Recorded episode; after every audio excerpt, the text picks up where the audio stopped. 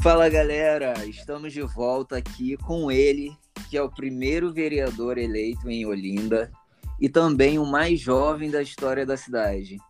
Ele é advogado, ativista e presidente da Comissão de Direitos Humanos. E hoje, nesse Papo Pod, eu recebo com muita honra e alegria o nosso grande vereador, Vinícius Castelo. E aí, meu amigo, seja muito bem-vindo. E é isso, Ficha, tudo bom? Que massa poder estar aqui dialogando contigo, falando sobre toda essa trajetória, sobre todas as perspectivas. Vai ser uma troca massa, é um prazer enorme. Nossa, prazer é todo meu, cara. Estou muito feliz por você ter aceito esse convite de participar aqui do nosso espaço. E é bom também para a galera também ouvir um pouco e, e dialogar sobre política. Que Com a gente, certeza. Que a gente está vivendo uma situação no país que tá, tá extremamente absurda, né? E na maioria dos pontos de vista. E a minha dúvida é, o que te motivou a entrar para a carreira política? Então, é, quando a gente vem, e isso eu consigo raciocinar mais agora, sabe? Nessa fase um pouco mais adulta. Mas quando a gente vem da favela, eu acho que o caminho de lutar mesmo, sabe? De ficar incomodado diante de todas as questões que a gente passa, já é algo meio que natural, entende? A gente acaba ficando incomodado porque falta acesso, falta direitos, falta saúde, falta, falta renda, falta emprego, falta oportunidade, entende? Que é e o aí, básico, né? Exato, são, são questões básicas do dia a dia mesmo da população. Então, esse incômodo, essa vivência, sabe, vindo da periferia, acabou me, me, me tornando uma pessoa que desde muito cedo sempre esteve envolvido, sabe, na luta social, na luta coletiva. Então, desde os 15 anos que eu tô no corre, hoje eu tô com 27, né? E aí, é. para que as pessoas possam saber também, eu tenho 27 anos hoje. E aí, é, eu já tenho já uma trajetória em torno de, de 11 né, para 12 anos na luta dos direitos humanos. Então, foi esse incômodo, essa vivência, entendendo principalmente que a gente precisa dar oportunidade para as pessoas que sabem o que é a realidade que a gente vive, sabe? O que é a realidade mesmo do povo brasileiro que eu tenho me colocado né, como opção e conseguido mobilizar e modificar a estrutura de um município como Olinda, né, tão histórico, e a importância da gente conseguir evidenciar outros corpos que não os mesmos, que sempre se colocaram com opção e que sempre fizeram uma política que não contempla a diversidade do que é o povo brasileiro, sabe? Sim, isso é bom demais, cara. E vendo essa sua trajetória toda, a gente, algumas pessoas que já acompanhou, sabe que você é um parlamentar que mais aprovou é, leis antirracistas aí em Pernambuco. Exato, exato. É, e uma delas eu estava até acompanhando aqui, eu vi que uma que são várias que me tocaram, mas teve um uhum. especial que eu achei muito importante, que é a semana do de educar pela igualdade racial, Isso. que aborda, né, o a educação em si, né, a importância das atividades socioculturais voltada para a cultura afro-americana, desculpa, para afro-brasileira, para a cultura africana. Isso. E tendo em vista, né, que até um, um dado do, do IBGE que de todos os jovens no Brasil que saem da escola, acho que mais de 70% são, são negros. Então é um dado tipo meio que alarmante. E a importância dessa, dessa semana ela é muito boa, porque a educação, querendo ou não, na minha opinião, é uma da, das bases mais importantes, né, para as pessoas. Mas fala para gente um pouco dessa, dessa sua trajetória voltada para essas leis. Perfeitamente.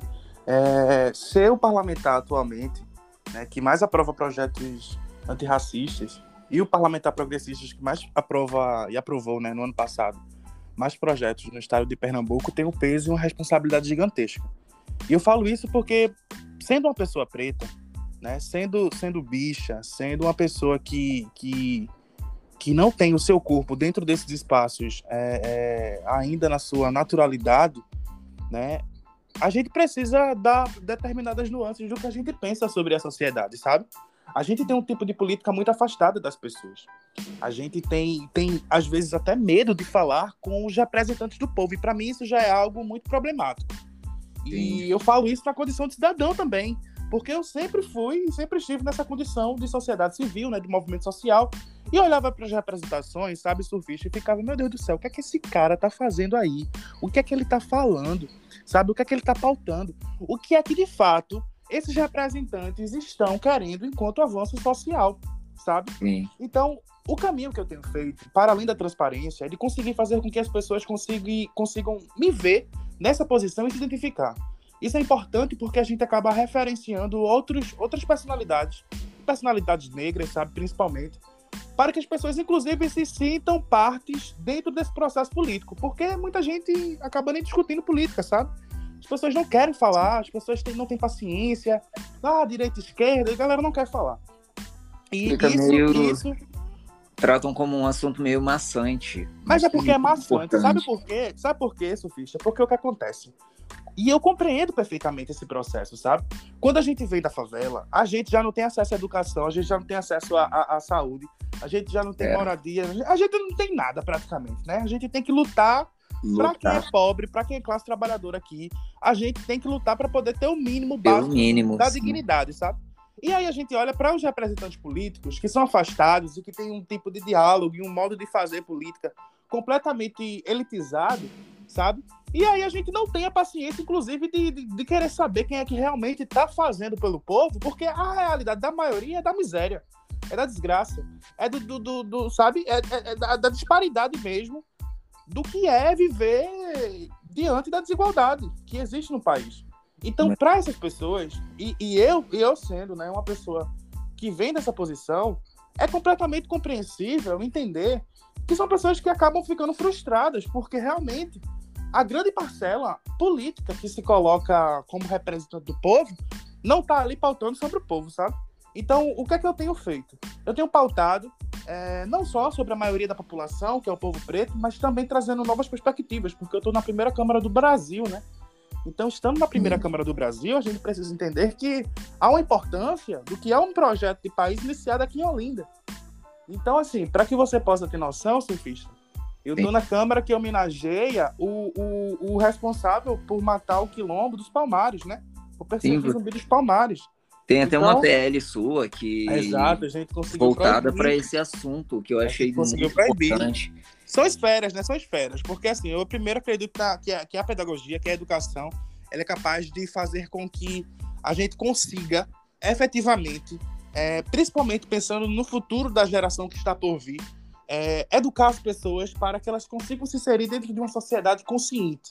E dentro do que é a construção negra, do apagamento das nossas raízes, ancestralidades, o educar pela igualdade racial, mencionado por ti, ele vem para que a gente consiga fazer com que as pessoas saibam, sabe? Não só o que se é discriminação, o que é o combate ao racismo, o que são os direitos, o que é a nossa história e as nossas raízes.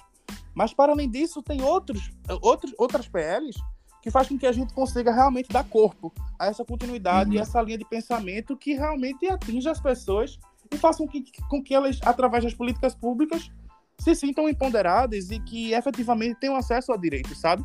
como, por exemplo, o Estatuto de Igualdade Étnico-Racial, o primeiro Estatuto de Igualdade Étnico-Racial do país, porque inclui povos ciganos e povos indígenas, e é um estatuto gigantesco, construído efetivamente com as pessoas, fazendo com que as pessoas se inserissem, sabe, contribuíssem, é ouvissem e falassem a respeito.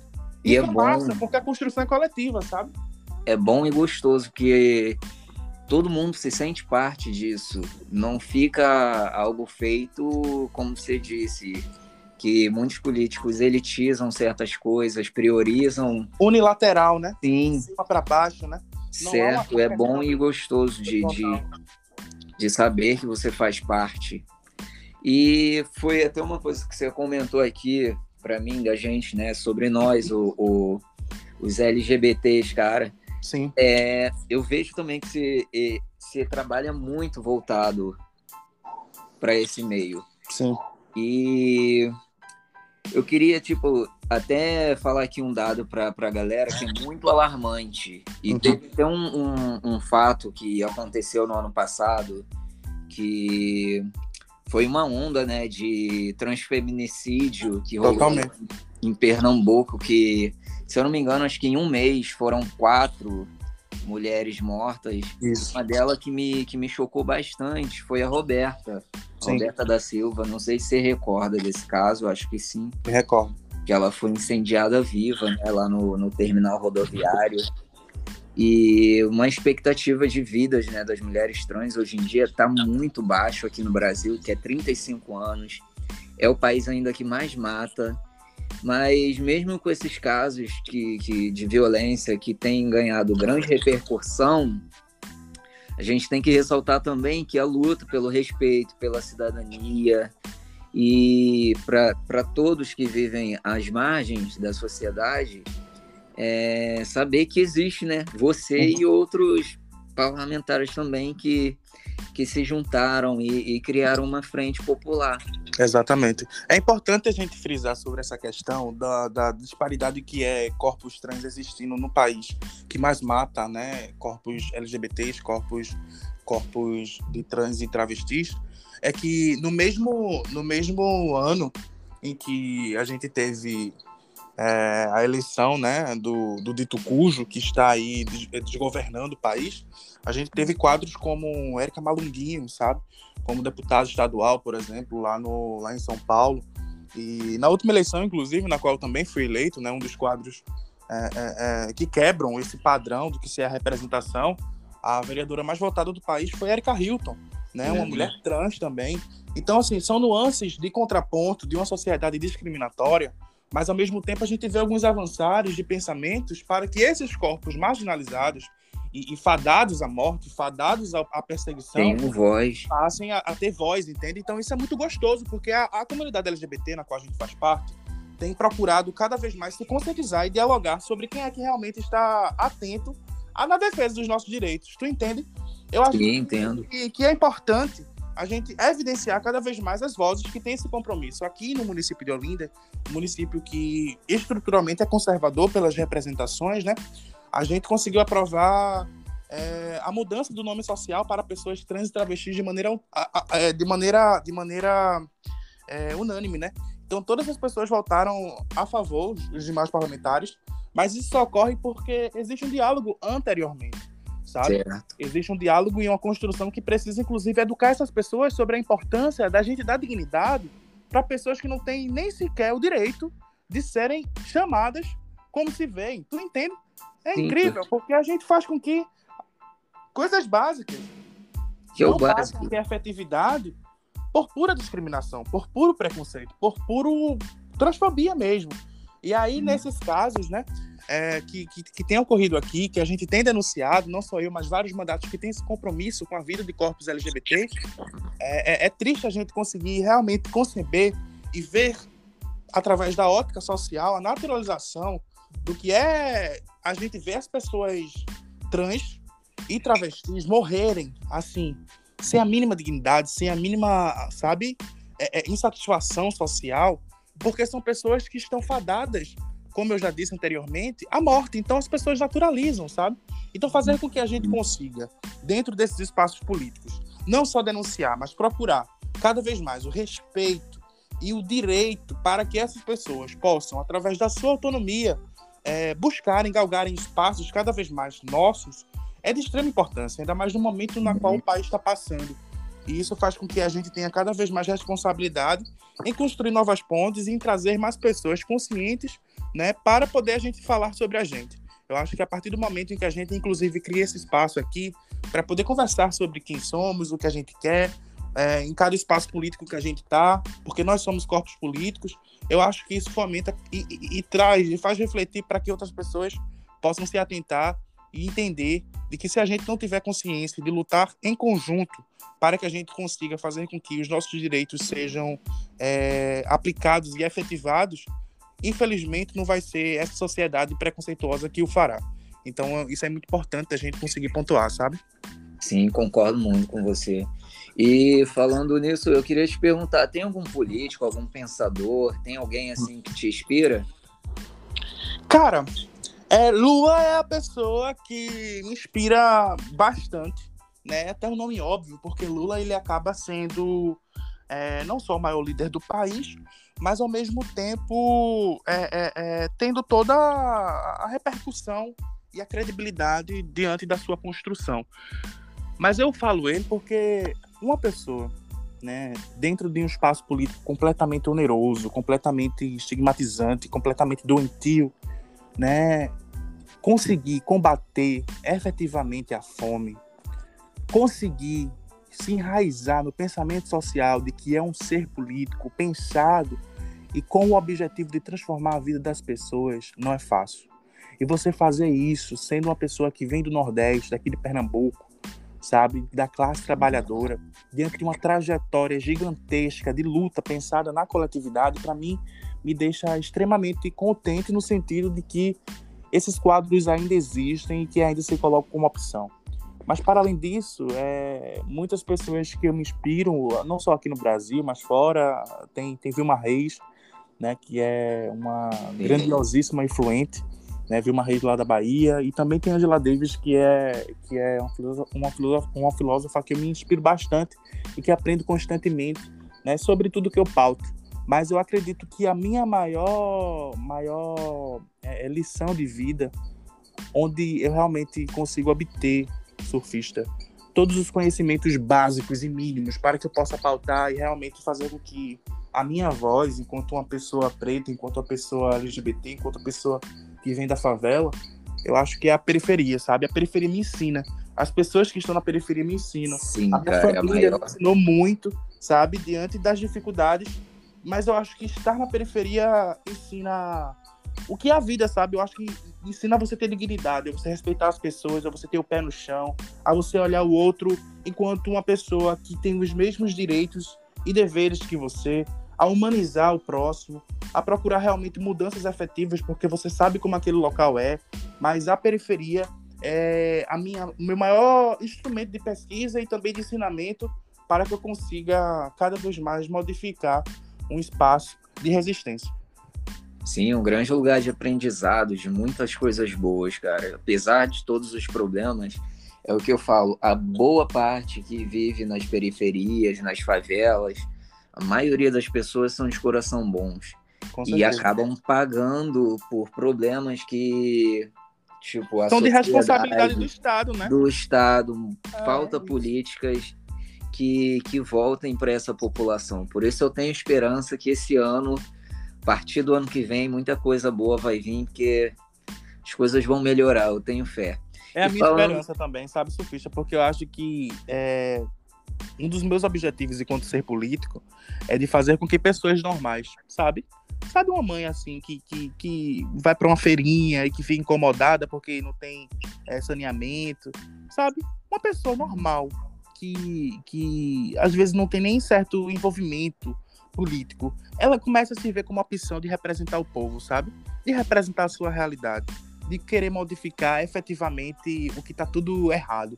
Eu acho que esse mandato ele só tem dado esses frutos porque eu, em outro momento, olhei para toda a estrutura política da cidade, para todas as representações e disse que era possível fazer diferente. E agora eu tenho feito diferente. Então, eu acho que quando as pessoas se incomodam e passam a agir efetivamente para poder fazer diferente, principalmente pensado e com a responsabilidade de beneficiar o povo, eu acredito que muitas representações mudam positivamente. Eu acho que isso é um dos meus objetivos mais práticos para que a galera que principalmente passa por dificuldade passe a estar dentro desses espaços. Nossa, isso é bom demais, cara. E falando em futuro, quais os seus planos pro para mais para frente? Eu fiquei aqui sabendo, né, que você já é pré-candidato a deputado estadual. Eu lancei a pré-candidatura aqui no estado de Pernambuco, né? Eu acredito que com a vinda do nosso futuro presidente Lula, eu acredito que a gente consegue fazer com que esses corpos e essas vozes e esses modos de operacionar dentro da política, trazendo cada vez mais as pessoas a se aproximar e a entender que sem a política a gente não é nada, sabe? A gente consegue fazer com que é, a potencialidade na defesa do direito das pessoas que mais precisam aconteçam efetivamente. Porque não é só ele chegar lá, né? A gente precisa fazer uma bancada realmente é, comprometida com, com o povo trabalhador, com o povo pobre. A gente precisa ter, dentro desses espaços, cada vez mais vozes progressistas que queiram modificar a realidade do povo. disposta a lutar então, por isso. Exato, exato. Então, assim, Aqui em Pernambuco, ainda assim, é, uma, é, um, é, um, é um estado ainda muito, muito hereditário, sabe? Então, quem, quem uhum. se coloca uma opção que normalmente está dentro desses espaços são quem? São pessoas com sobrenome, né? Normalmente pessoas que vieram da elite, da burguesia, perdão. Então, eu acho que quebrar com essa corrente e de fazer com que as pessoas passem a refletir qual é a representação que eu quero, de onde é que essa pessoa precisa vir para que ela tenha a vivência realmente coerente e que entenda né, que as dificuldades sociais são muito maiores do que a superficialidade que essas pessoas que são privilegiadas é, podem ter acesso.